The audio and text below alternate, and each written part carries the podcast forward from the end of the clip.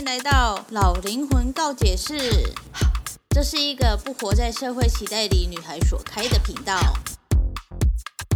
这频道会分享个人经历、身边人对我的告解故事，少许沉重的社会议题，以及日常所遇到的五四三小事。如果喜欢这个频道，欢迎订阅、抖内帮助我升级装备，也欢迎追踪我的 IG Y 八三一八三。这个节目会时不时的出现英文、韩文以及泰文，有兴趣的朋友可以跟着我一起学习单词哦。好，那我们就开始今天的主题吧，Go Go！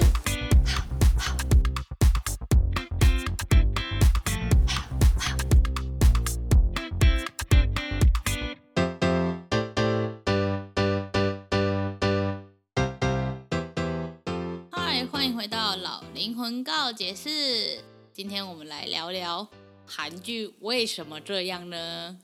我本人呢，呃，应该是从国三后开始就非常的喜欢看韩剧跟韩综，所以这样算下来，我看过的韩剧真的是不得了了，可能超过几百部了吧。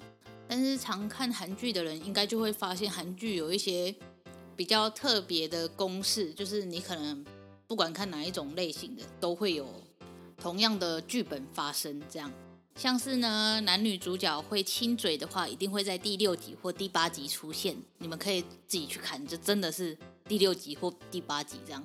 他们称这个为六集定律还是八集定律？这样，反正到那个集数，男女主角一定会很深情的接吻。这样，当然也会有一些意外啦。如果他真的不是在讲偶像剧的话，可能就不会。真的就是六集八集就亲，可是像上次看那个朴信惠的薛西弗斯的神话哦，怎么这么难念？然后明明就是可以不用切，就是有爱情戏的，但他们就是硬要插一个爱情戏，就觉得哦，韩剧为什么这样？但我觉得韩剧最让我不能接受的是，他们每次出车祸的景都一样，哎，也不是都都一样，就是明明。在远远的卡车就看到有人站在马路上，可是他都不闪，然后就这样直直的蹦过去，然后，然后就就这样那个人就死掉了。你不觉得很扯吗？如果说是就是坏人叫他去撞了就算了，可是有很多场景是 somebody 站在那边，然后明明就还有一大段距离，可是你就可以看到那个车远远就看到他还按喇叭，可是他就不会把车头。转向其他地方，明明旁边也没有车，然后他就这样直直的蹦过去，然后我就会觉得天哪！然后之后警察来，然后救护车来的时候，卡车就不见了。哎，啊，所以韩国人他们卡车撞到人都不用负刑事责任或者是什么责任吗？我就觉得很扯。然后韩剧几乎每一部都会有一个片段，也不能说每一部了，反正就是十部里面会有八部有这种片段，然后。是在倡导一些呃，他们自己国家的国民说，哦，你如果卡车撞到了没关系，反正不会有人去抓你，因为电视都是这样演的，OK？要不然就是明明远远就看着车来了，然后又不闪，就是真的真的是很远的那一种。你如果说来不及反应那就算了，但是它就是很远，你看那个镜头就是，他会这样一直盯着那个车，然后那个车就越来越近越来越近，然后下一秒就嘣就就飞掉了。可是你在那里盯着看的时候，你明明就可以赶快跑掉。然后韩剧就是哦，导演不让我跑，所以我没办法跑，我就是一定要被撞这样，然后我就觉得很傻眼。还有韩剧也很常，就是男女主角最后在一起的时候，然后再去放一个彩蛋说哦，其实他们两个小时候就认识。然后所以现在每一个人要谈恋爱都是一定要有小时候，一定要有一些关联。你才有办法谈恋爱吗？才可以找到真爱吗？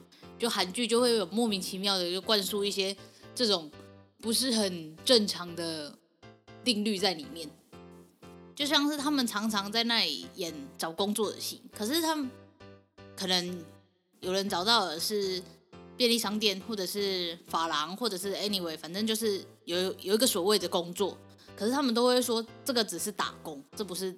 正职什么的，这不是真正的工作。他们的真正的工作就是一定要进企业里面，所以他们那边就业压力很大。就是他们每一个人都要觉得说，哦，我一定要进大企业，像是哦，我一定要进台积电，我一定要进红海，我一定要进矽谷，这才是叫做真正的找到工作。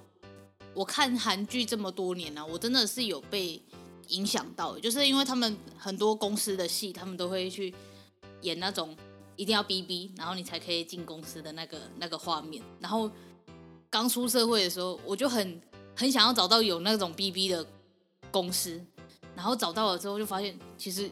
就只是 BB 而已，没什么。韩剧就在默默的影响你说，哦，找工作一定要找大企业，然后有 BB 的才是好企业，什么之类的。然后，或者是说你一定要穿正装，你才是一个所谓的有工作的人。然后，长期下来，我就会觉得说，真的是没有必要。而且你看，他就算一开始没有找到工作，然后到最后他。一定会找到那个大企业的工作，因为剧本就是这样写。然后他就在默默的就在灌输你说，哦，你们年轻人就是一定要找到大企业工作这样。然后我就会觉得，天哪，有点可怕。因为影视作品是最多人看，不管是哪一个国家的 drama，都都是最多人看的，因为它最容易去传输一些思考、一些想法，然后告诉大家这个社会的价值是什么。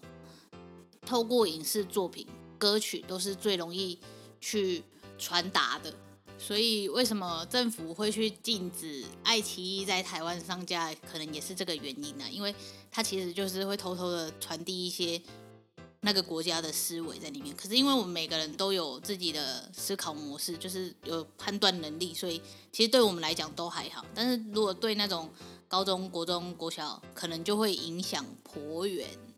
更何况现在每一个国家的戏剧产量都这么高，韩国、中国、呃泰国，然后台湾其实最近戏剧产量也挺高的。然后你就会发现，哎，每个国家的模式都不太一样。然后你会觉得说，哎，为什么韩国会这样拍，然后中国却是这样拍？就是会有一种不一样的，呃，非常有趣的现象。为什么搞得好像这一集在讲各个国家的戏剧产业呢？不是，我是要讲韩剧为什么这样。这一集比较轻松啦，我没有想要讲什么太严重的主题。Anyway 呢，你们有看过什么韩剧最夸张、最夸张的剧情吗？就是看完之后，你就会想说，哦，到底为什么韩剧要这样拍呢？傻眼！我个人就觉得那个车祸那个真的是我最不能理解的，就是你不管是站在路上，还是车停在马路上，然后总是会有一台卡车出来撞你，然后那一台卡车的后续完全都没有被报道出来，然后永远就是。受伤的人受伤，然后卡车的人消失，然后永远都不用负责任。这样，海岸村恰恰恰，然后男主角他的那个最亲爱的哥哥，这样这样讲嘛，反正就是马吉很马吉的哥哥，这样就载着他要去救那个要自杀的大叔嘛。然后就好像为了闪车吧，我已经忘记那个剧情是什么，反正就是好像为了闪车，然后就停在路边，然后。车就这样撞上来了，你不觉得很扯吗？为什么？为什么一定要安排这种剧情？哦，因为就是要安排一个人死掉这样，然后我就觉得，呃，真的为什么一定要这样呢？或者是之前哪一个也是不知道什么剧，然后也是带着小朋友出游，然后突然就大卡车就这样撞过来了。哎，韩剧的车祸永远都是大卡车在背耶。我觉得应该要颁一个奖给卡车，就是呃，对韩剧贡献最高的一台汽车，因为坏人要杀人的时候会用到它，坏人没有要杀人的时候也是用到它，它就是无时无刻一定会出现在韩剧里面，它应该要有一个嗯终身贡献奖之类的，但是还是要跟大家说啦，真的是不要。开车去撞人好吗？真的是，不管你是什么阶级，什么就是再恨对方，就真的是不要学韩剧一样，就真的是看人家不爽，然后就开雇卡车去撞人家，真的是没有那个必要好吗？好啦，今天这一集就是非常非常非常轻松，然后无厘头的一集，就这样，这就是今天的老灵魂告解室喽，我们下次见，啵啵。